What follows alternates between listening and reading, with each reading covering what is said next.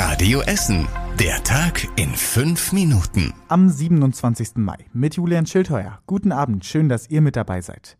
Bei uns in Essen werden die Corona-Regeln ab morgen kräftig gelockert. Dann muss zum Beispiel im Einzelhandel kein negativer Test zum Shoppen mehr vorgezeigt werden.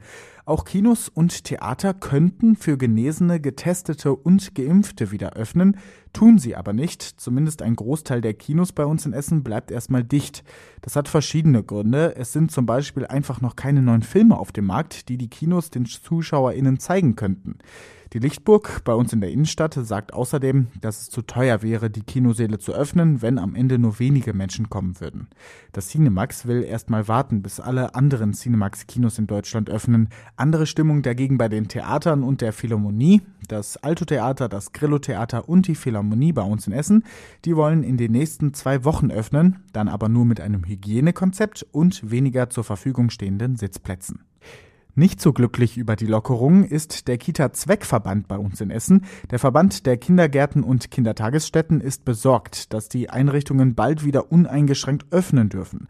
Ab dem 7. Juni wäre das soweit. Das sehe man mit großer Sorge, heißt es vom Kita-Zweckverband, denn es gebe dann keine Begrenzung mehr auf die einzelnen Kita-Gruppen, sondern die Kinder hätten wieder mehr Kontakt zueinander.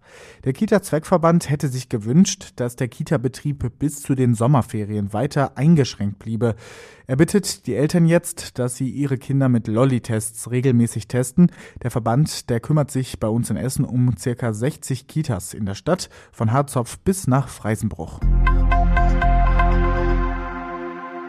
Die Hausärzte bei uns in Essen sind bereit, Kinder gegen das Coronavirus zu impfen. Viele Eltern und auch die Kinder selbst wünschen sich das, sagt eine Hausärztin aus Heisingen. Sie wollen wieder unbeschwerter in die Schule gehen oder Fußballtraining haben. Auch ein Kinderarzt bei uns in Altenessen sagt, wenn das Impfen freigegeben wird, könnten wir sofort loslegen. Das Impfen gehört in Kinderarztpraxen zum Alltag.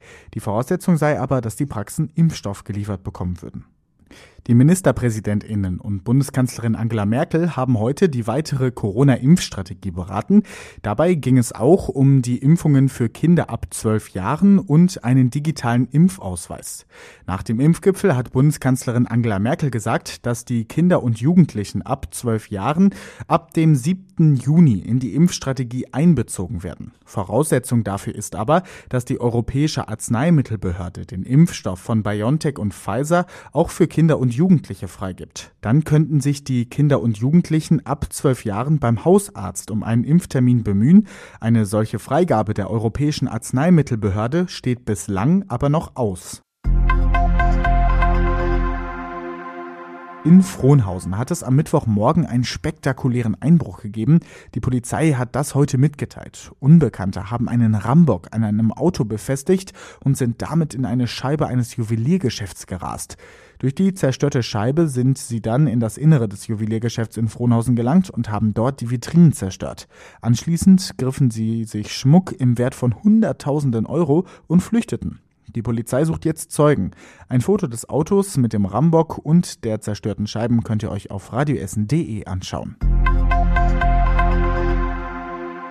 Im Sommer gibt es bei uns in Essen wieder viele Open-Air-Veranstaltungen. In der Dubois Arena in der Nähe des Schloss Borbecks gibt es im Juli ein großes Programm. In der Woche gibt es zum Beispiel Programm für Kinder und Familien. Am Wochenende finden dort Konzerte statt und jeden Mittwoch messen sich SchriftstellerInnen bei Poetry Slams.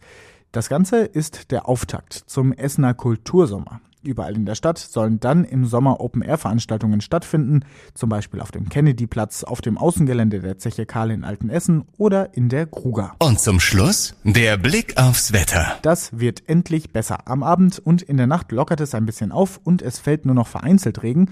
Morgen soll es dann trocken bleiben und es wird noch wärmer. Bis zu 19 Grad sind morgen bei uns drin.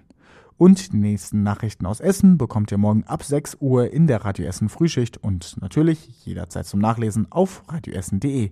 Ich wünsche euch einen schönen Abend.